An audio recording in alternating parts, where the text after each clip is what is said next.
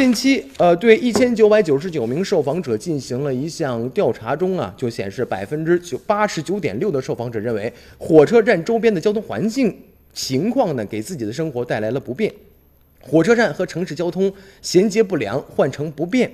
还有这个火车站啊周边杂乱无章和公共交通运营时间短，被认为是火车站周边交通存在的主要问题。有百分之六十二的受访者是希望改善火车站周围的一个交通状况。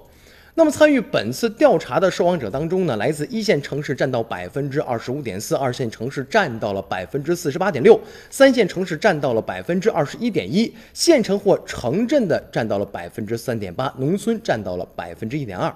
在厦门上学的王俊华觉得，当地的火车站的周边的公共交通设施是非常非常的完善。那么，火车站周边有地铁，还有快速的公交，也是非常的便捷。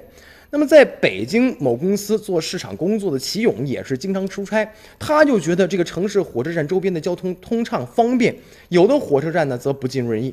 他说，出差回北京。南站晚点，晚上十点以后基本上没有什么一个交通工具了，打车的人还很多，经常要排很久很久的队，还有很多黑车，价格还很高。那么，据调查当中显示呢，百分之五十七点七的受访者觉得自己所在的城市火车站周边的交通状况是良好的，百分之二十七的受访者认为是一般的，还有百分之十五点四的受访者觉得呀不太好。那么还有的受访者说，我觉得在长三角、珠三角地区的火车站打车排队秩序挺好，而且司机态度也不错。但是有些地区经常会出现随便拉客的情况，所以说呢，有些东西还是需要规范性、严格的监管。